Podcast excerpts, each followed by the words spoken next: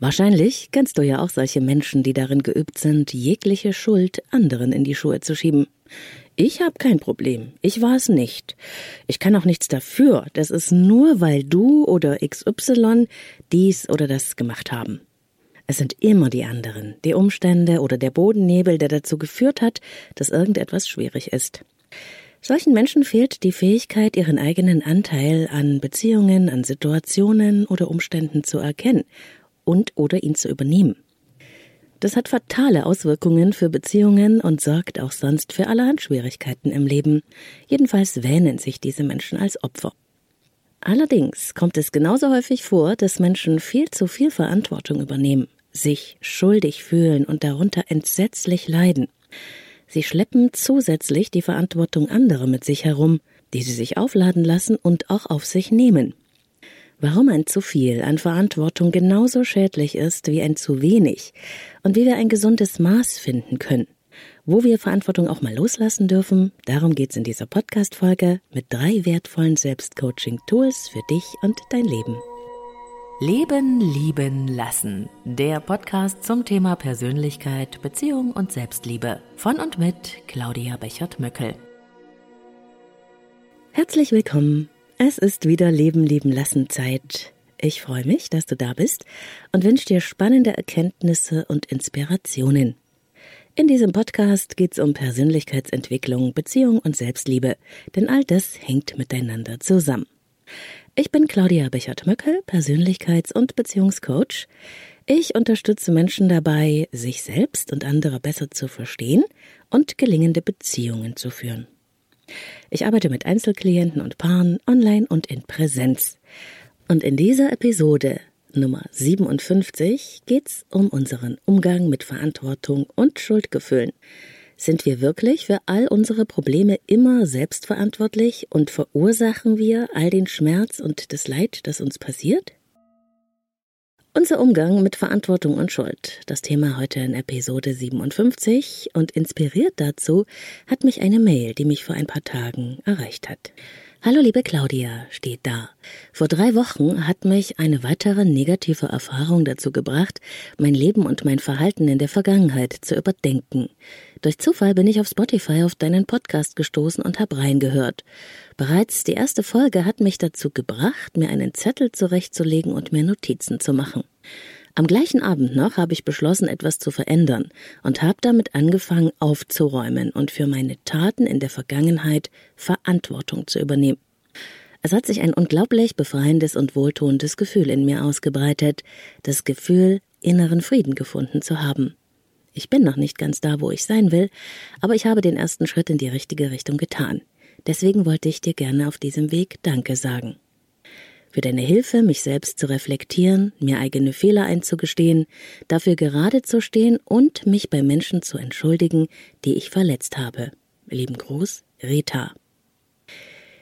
Mich hat es sehr berührt und ich freue mich natürlich, dass Rita für sich die Bereitschaft zum Annehmen ihres eigenen Anteils an Situationen und Problemen gefunden hat und natürlich freue ich mich auch, dass ich sie dabei inspirieren durfte. Denn immer wieder treffe ich in meiner Arbeit mit Klienten auf Menschen, die jegliche Verantwortung für eine von ihnen mit erschaffene Situation in ihrer Beziehung oder in ihrem Leben von sich wegweisen. Mit mir hat es nichts zu tun, ich kann nichts dafür, heißt es dann. Das liegt an meinem Partner, meiner Partnerin, weil die oder der immer so. Auf jeden Fall liegt die Verantwortung immer außerhalb dieser Menschen. Sie sind in einer permanenten Opferhaltung und erkennen ihren Anteil nicht. Das erzeugt Gefühle von Ausgeliefertsein. Das Leben passiert uns dann, weil wir es ja nicht beeinflussen können. So ist die Erfahrung, die die Verantwortungsvermeider machen. Ohne dass ihnen das bewusst sein muss, laden sie alles, was schwierig ist, den ganzen inneren Mist, Fehler, Gefühle, Verhalten, alles drauf auf eine innere Schubkarre. Und sie verlassen damit ihr eigenes Gelände, steuern auf das Gelände des anderen zu und kippen dort die ganze Ladung ab. Bei ihnen, also bei den Vermeidern, ist es dann sauber und ordentlich. Da ist sozusagen aufgeräumt. Im Garten des Nachbarn türmt sich der Mist Meter hoch. Und dann wird im schlimmsten Falle noch mit dem Zeigefinger gewunken und die Nase gerümpft. Wie kann man nur so viel Mist in seinem Garten haben? Schau mal bei mir, alles schön sauber und ordentlich. Du solltest aber nun wirklich mal aufräumen, sonst stinkt es ja bis zu mir rüber. Ich muss auch so ein bisschen schmunzeln bei diesem Bild. Und na klar, wir haben alle schon mal die Verantwortung bei anderen abgeladen. Beim Partner, den Kindern, der Regierung oder dem schlechten Wetter. Aber mindestens genauso oft erlebe ich Menschen, die unter ihren gigantischen Schuldgefühlen fast zusammenbrechen und glauben, sie seien für alle Probleme und jedes Leid ganz allein verantwortlich.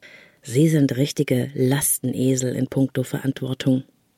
Und wenn ich bei meinem Bild bleibe, sind das die Menschen, die ständig besorgt sind, ob denn die kleinste Unordnung in ihrem Garten wohl nicht die Nachbarn stört, und sie sind emsig bemüht, allen Mist abzutragen.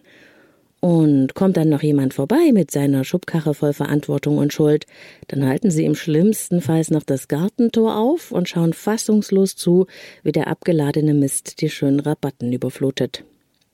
Und obwohl sie fühlen in ihrem Inneren, dass das ungerecht ist, glauben sie dem Schuldvermeider, der dann sagt, hier, das ist dein Mist, den hast du produziert. Stattdessen schämen sie sich, wie es in ihrem Garten aussieht und dass sie so viel Mist verursacht haben. Ich muss ziemlich unfähig sein, wenn es bei mir immer so aussieht, denkt es in ihnen, und sie tragen ständig den Müll anderer Leute ab und verlieren ihre Lebensfreude, sind voller Scham und Schuld. Werden solche überaus schuldbewussten Menschen vom Partner verlassen, liegt es natürlich nur daran, dass sie nicht gut genug sind. Verlieren sie den Job, haben sie natürlich alles falsch gemacht. Werden sie krank, ist es konsequenterweise ein Umstand, den sie selbst zu verantworten haben. Die Steigerungsform dieser Haltung der Schuldübernahme ist die Ansicht, dass man das Leid sogar unbewusst selbst ausgewählt oder verdient habe. Das heißt, das Schicksal oder Karma hängt wie ein Damoklesschwert über den Betroffenen. Ich weiß nicht, wie du darüber denkst und möchte dir meine Meinung dazu nicht aufzwingen. Aber weißt du, ich erlebe in meiner Arbeit Menschen, die nicht nur unter ihrem Schmerz leiden oder unter ihren Lebensproblemen, sondern auch nach darunter, dass sie glauben, alles, also wirklich alles selbst verursacht zu haben. Das ist eine doppelte Last, die getragen werden muss, und manche zerbrechen darunter. Leider ist auch in der Ratgeberliteratur oder in esoterischen Ansätzen immer wieder davon die Rede, dass man alles selbst in sein Leben zieht. Nach meinem Verständnis ist das eine außerordentlich schwierige und sogar selbstzerstörerische Haltung. Denn so wertvoll es ist, seinen eigenen Anteil an schwierigen Themen und Lebensproblemen erkennen zu wollen, weil es ja wirklich das Einzige ist, das wir beeinflussen können, so unmöglich ist es auch für alles und jeden, die Verantwortung zu übernehmen. Selbst wenn du es wolltest, du kannst gar nicht für alles verantwortlich sein. Denn wir erschaffen die Realität nicht allein, sondern zusammen mit anderen. Die Wahrheit beim Thema Verantwortung liegt wie so oft in der Mitte. Wir alle sind an unserem Leben beteiligt. Es geschieht uns nicht einfach. Doch wir haben nicht auf alles Einfluss, was in diesem Leben passiert. Leider muss man ja manchmal sagen, wenn man etwas ändern möchte, das man nicht ändern kann. Zum Glück könnte man aber auch sagen, weil wir uns nicht für jedes Leid, das uns und anderen passiert, die Schuld geben müssen. Die Kunst liegt darin zu unterscheiden, was an den Themen unseres Lebens tatsächlich in unserer Macht steht und sich beeinflussen lässt und was außerhalb unserer Möglichkeiten und Verantwortung liegt und wofür wir Akzeptanz brauchen. Und auch die Fähigkeit loszulassen. Und ich möchte dir ein paar Tools an die Hand geben, mit denen du das für dich sortieren kannst.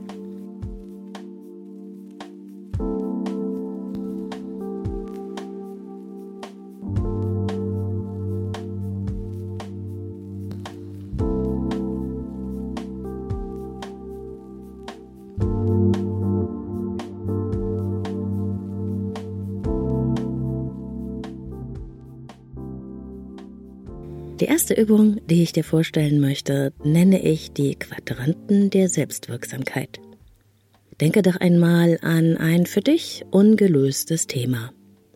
Eine schwierige Beziehungssituation vielleicht. Oder einen Umstand in deinem Leben, mit dem du dich nicht wohlfühlst. Etwas, das noch nicht für dich geklärt oder gelöst ist. Zeichne nun auf ein leeres Blatt eine senkrechte und eine waagerechte Linie, die sich in der Mitte kreuzen, sodass vier Felder entstehen. In das Feld links oben schreibst du als Überschrift, was ich an diesem Thema beeinflussen kann. In den rechten oberen Quadranten schreibst du, was außerhalb meiner Macht liegt, was ich nicht beeinflussen kann.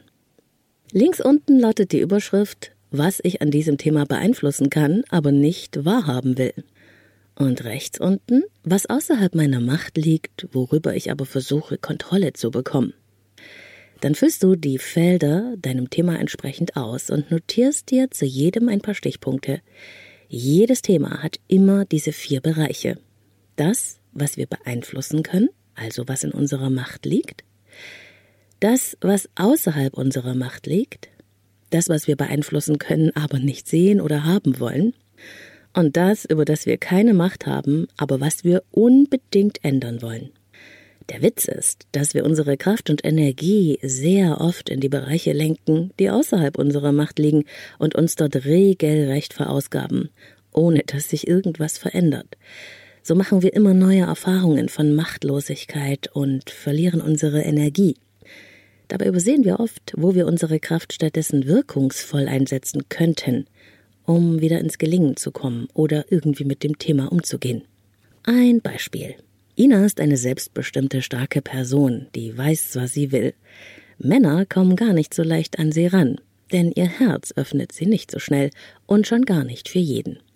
Frank allerdings hat es geschafft, sie zu erobern, und sie hat sich voll auf diese Beziehung eingelassen. Das war wunderbar. Bis Frank ganz plötzlich und völlig unerwartet beschloss, doch wieder zu Frau und Kindern zurückzukehren. Ina verstand gar nichts mehr und fiel in ein schwarzes, dunkles Loch. Sie konnte das natürlich nicht hinnehmen, geschweige denn akzeptieren. Und mit der Macht ihrer ganzen Stärke hat sie alle Register gezogen und um Frank gekämpft, wie sie das nannte. Dieser Kampf sah aber so aus, dass Ina mit allen Mitteln versuchte, Frank davon zu überzeugen, dass es keine gute Idee sei und er zu ihr zurückkehren solle.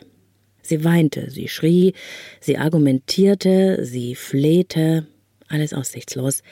Frank blieb bei seinem Entschluss, eine Katastrophe für Ina.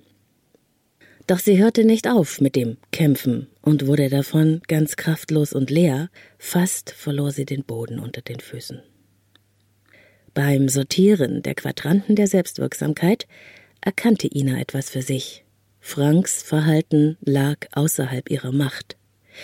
Es hing nicht davon ab, ob er nur etwas richtig verstehen sollte oder ob sie sein Verhalten verstand. Sie konnte versuchen, was sie wollte. Wenn er es nicht wollte, blieb sie machtlos. So schlimm das auch für sie war, was Frank tat oder nicht tat, blieb außerhalb Inas Kontrolle denn es lag in seinem Verantwortungsbereich. Das Einzige, was Ina beeinflussen konnte, war die Art und Weise, wie sie mit der enttäuschenden Erfahrung, also mit Franks Verhalten, umgehen konnte. Die Wahl darüber, welche Art von Mensch sie in dieser Situation sein wollte, die konnte niemand ihr wegnehmen. Sie konnte diese Erfahrung nicht abwählen, die war ja schon passiert, trotz aller Versuche. Doch, und das kennen wir alle, anstatt ihre Kraft dafür zu verwenden, das zu beeinflussen, auf das sie richtig Zugriff hatte, arbeitete sich Ina daran ab, das zu ändern, was außerhalb ihrer Macht war. Und das sind die beiden unteren Quadranten. Und dieses Abarbeiten in der falschen Richtung sorgt dafür, dass sie aus dem Leid und der Machtlosigkeit über lange Zeit nicht mehr herauskam. Wenn wir uns das klar machen, kann diese Erkenntnis wehtun, das stimmt. Aber die Klarheit ist auch unser Ausweg und zugleich die Wanderkarte für unseren Weg zu uns zurück. Anstatt uns mit der Verantwortung auf einem falschen Gelände oder in einer falschen Richtung zu bewegen, dürfen wir nicht vergessen, wo unsere wahre Verantwortung liegt, nämlich bei den Dingen, die wir beeinflussen können. Ina hat es geschafft. Sie hat es unvermeidlicher akzeptieren und loslassen gelernt, auch wenn das nicht leicht war. Aber in dem Moment, als sie ihre Kraft wieder für sich einsetzte, verschwand das Gefühl von Machtlosigkeit und Ausgeliefertsein nach und nach. Und so hat sie Stück für Stück ihre Souveränität zurückgewonnen.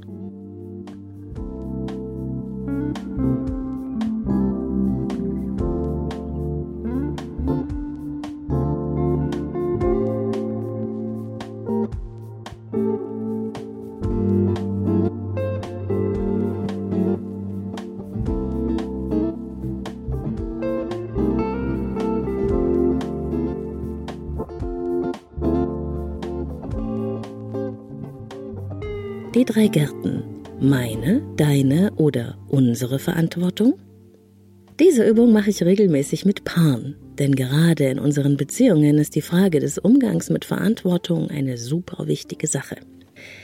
In jeder Beziehung gibt es drei Bereiche. Das Ich, das Du und das Wir. Alles, was in der Beziehung passiert, lässt sich in Bezug auf Verantwortung der Zuständigkeit eines der Bereiche zuordnen. Es ist sehr hilfreich, wenn man das mal miteinander macht, denn es gibt sehr viele Missverständnisse dabei. Das stelle ich immer wieder fest. Oft mischen wir uns in Dinge ein, die eigentlich in der Verantwortung von Partner oder Partnerin sind und wollen in ihrem oder seinem Bereich Einfluss nehmen. Dann sind wir mit unserer Verantwortung in der falschen Richtung unterwegs. Manchmal ist es aber auch ein zu viel an Verantwortung, die wir zum Beispiel für das Gemeinsame, also für das Wir übernehmen, so dass der andere sich bequem zurücklegen kann. Er oder sie übernimmt das zu wenig an Verantwortung und bemüht sich nicht genug um das Gelingen der Beziehung. Und genauso ist es auch mit dem Thema Schuld, die ja eigentlich nur eine falsch verstandene Verantwortung ist. Wer hat die Schuld? Ist ja ein beliebtes Spiel in vielen Beziehungen. Ich spreche dann immer lieber von wessen Verantwortung ist das und welchen Anteil habe ich oder du daran. Aber auch da gibt es die, die sich einen großen Anteil beimessen und die, die ihren Anteil nicht zu sich nehmen wollen. Fatalerweise ergänzen sich die beiden dann auf dysfunktionale Weise. Denn beide sind sich ja insgeheim darüber einig, einer hat Schuld oder ist der oder die Verantwortliche und Partner oder Partnerin kann nichts dafür. Es lohnt sich, drei Kreise aufzuzeichnen für das Ich, das Du und das Wir in der Beziehung und dann mal zusammen zu sortieren, welche Themen in die Verantwortung des Einzelnen gehören. Und dann gilt es natürlich, da Grenzen zu achten und mit seiner Verantwortung bei sich zu bleiben. Und welche Themen unserer Beziehung betreffen uns eigentlich beide? Und natürlich ist es dann wichtig, dass beide an dieser Stelle die Verantwortung für die Beziehung übernehmen und ihr gerecht werden. Wenn man das aufzeichnet, erkennt man sofort, wo es Missverständnisse oder Disbalancen gibt und kann diese austachieren. Wo also übernimmt der Einzelne zu viel oder zu wenig Verantwortung und wo läuft die Verantwortung in die falsche Richtung? Die Beobachterperspektive einnehmen. Die Frage nach zu viel zu wenig oder an der falschen Stelle von Verantwortung oder Schuld lässt sich übrigens für alle Lebensthemen ganz hervorragend betrachten, wenn wir in die Beobachterrolle wechseln. Stell dir dazu einfach vor, du bist ein Kinozuschauer und die Situation, um die es für dich geht, läuft wie ein Film vor dir ab. Du schaust als unbeteiligte Person von außen auf dein Leben. Was ist zu viel? Was ist zu wenig?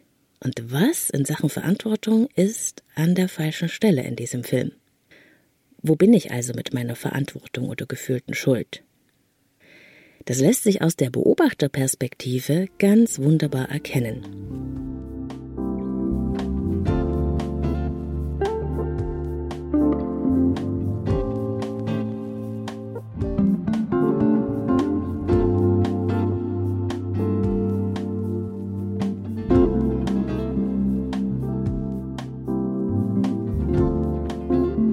Den eigenen Anteil zu sich nehmen, ohne darunter zusammenzubrechen. Das ist ein für mich ganz wichtiger Aspekt. Er zeugt von Größe, wenn wir unseren Anteil an Schwierigkeiten annehmen können. So wie Rita in ihrer Mail ist es ein Wendepunkt, wenn wir uns eingestehen, da bin ich übers Ziel hinausgeschossen. Da habe ich jemandem wehgetan. Ich habe Fehler gemacht. Ja, wir sind nicht perfekt, noch nicht einmal die, die es von sich behaupten. Wir irren uns, wir haben Licht und Schatten, genau wie alle anderen Menschen auch. Das zu akzeptieren bedeutet aber nicht, dass wir es nicht besser können. Und es bedeutet auch nicht, dass wir schlecht sind, weil wir uns nicht immer auf die günstigste Weise verhalten haben. So kann es sein, dass wir uns Jahre später noch schuldig fühlen für das, was wir meinen verursacht oder anderen Menschen angetan zu haben. Dann schämen wir uns für unsere Unfähigkeit unseren Makel, unsere Fehler und fühlen uns vielleicht sogar wie ein schlechter Mensch. Ich kann dir sagen, ich kenne mich sehr gut aus mit Schuldgefühlen, auch persönlich. Sie wurden mir quasi schon mit der Muttermilch eingeflößt. Und natürlich habe ich viele Dinge in meinem Leben gemacht, die mir leid tun, wo ich andere verletzt habe und auch mich selbst. Als ich sehr jung war, habe ich mich entschieden, ein Kind nicht zu bekommen. Und es war ein Fehler für mich. Das weiß ich heute. Vielleicht verurteilst du mich sogar dafür. Das kann ich verstehen. Ich habe Menschen vor den Kopf gestoßen oder verlassen.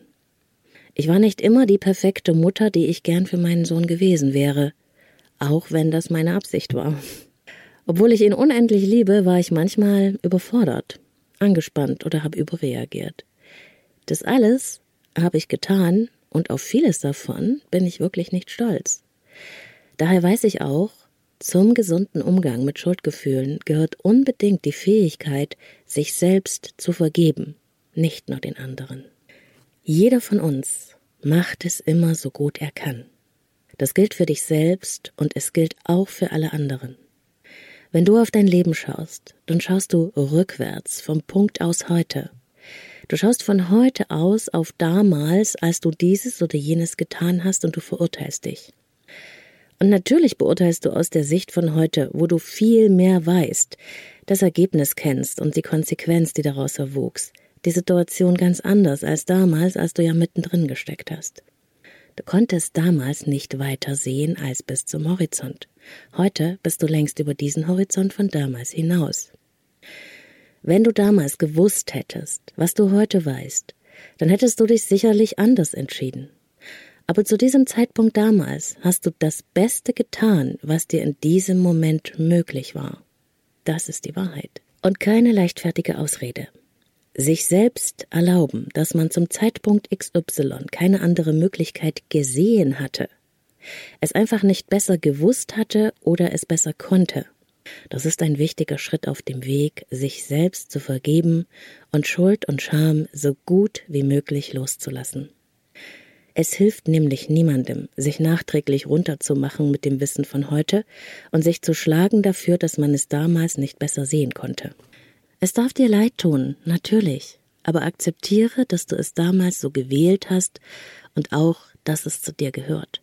Auch das ist, Verantwortung zu übernehmen. Übernehmen wir doch dort Verantwortung für uns und andere, wo wir es können, und lassen wir dort davon ab, sinnlos gegen Widerstände anzurennen, die sich nicht lösen lassen. Dann wäre schon vieles einfacher.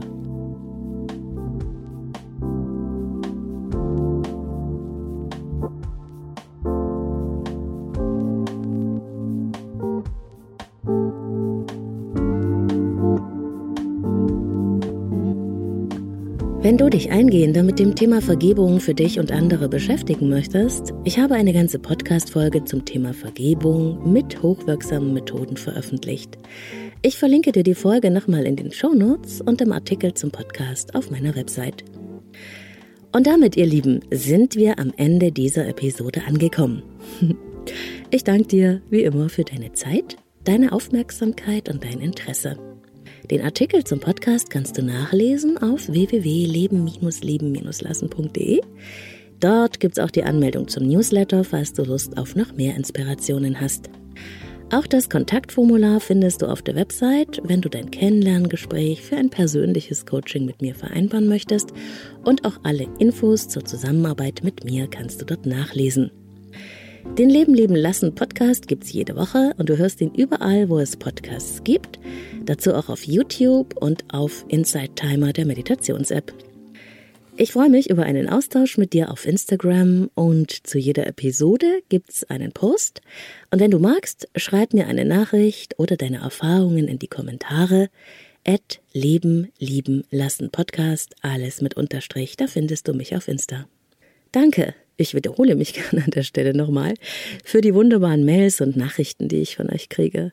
Es ist immer ein Fest für mich mitzubekommen, wie ihr die Inspirationen aus dem Podcast mit in euer Leben nehmt und was ihr damit bewirken könnt.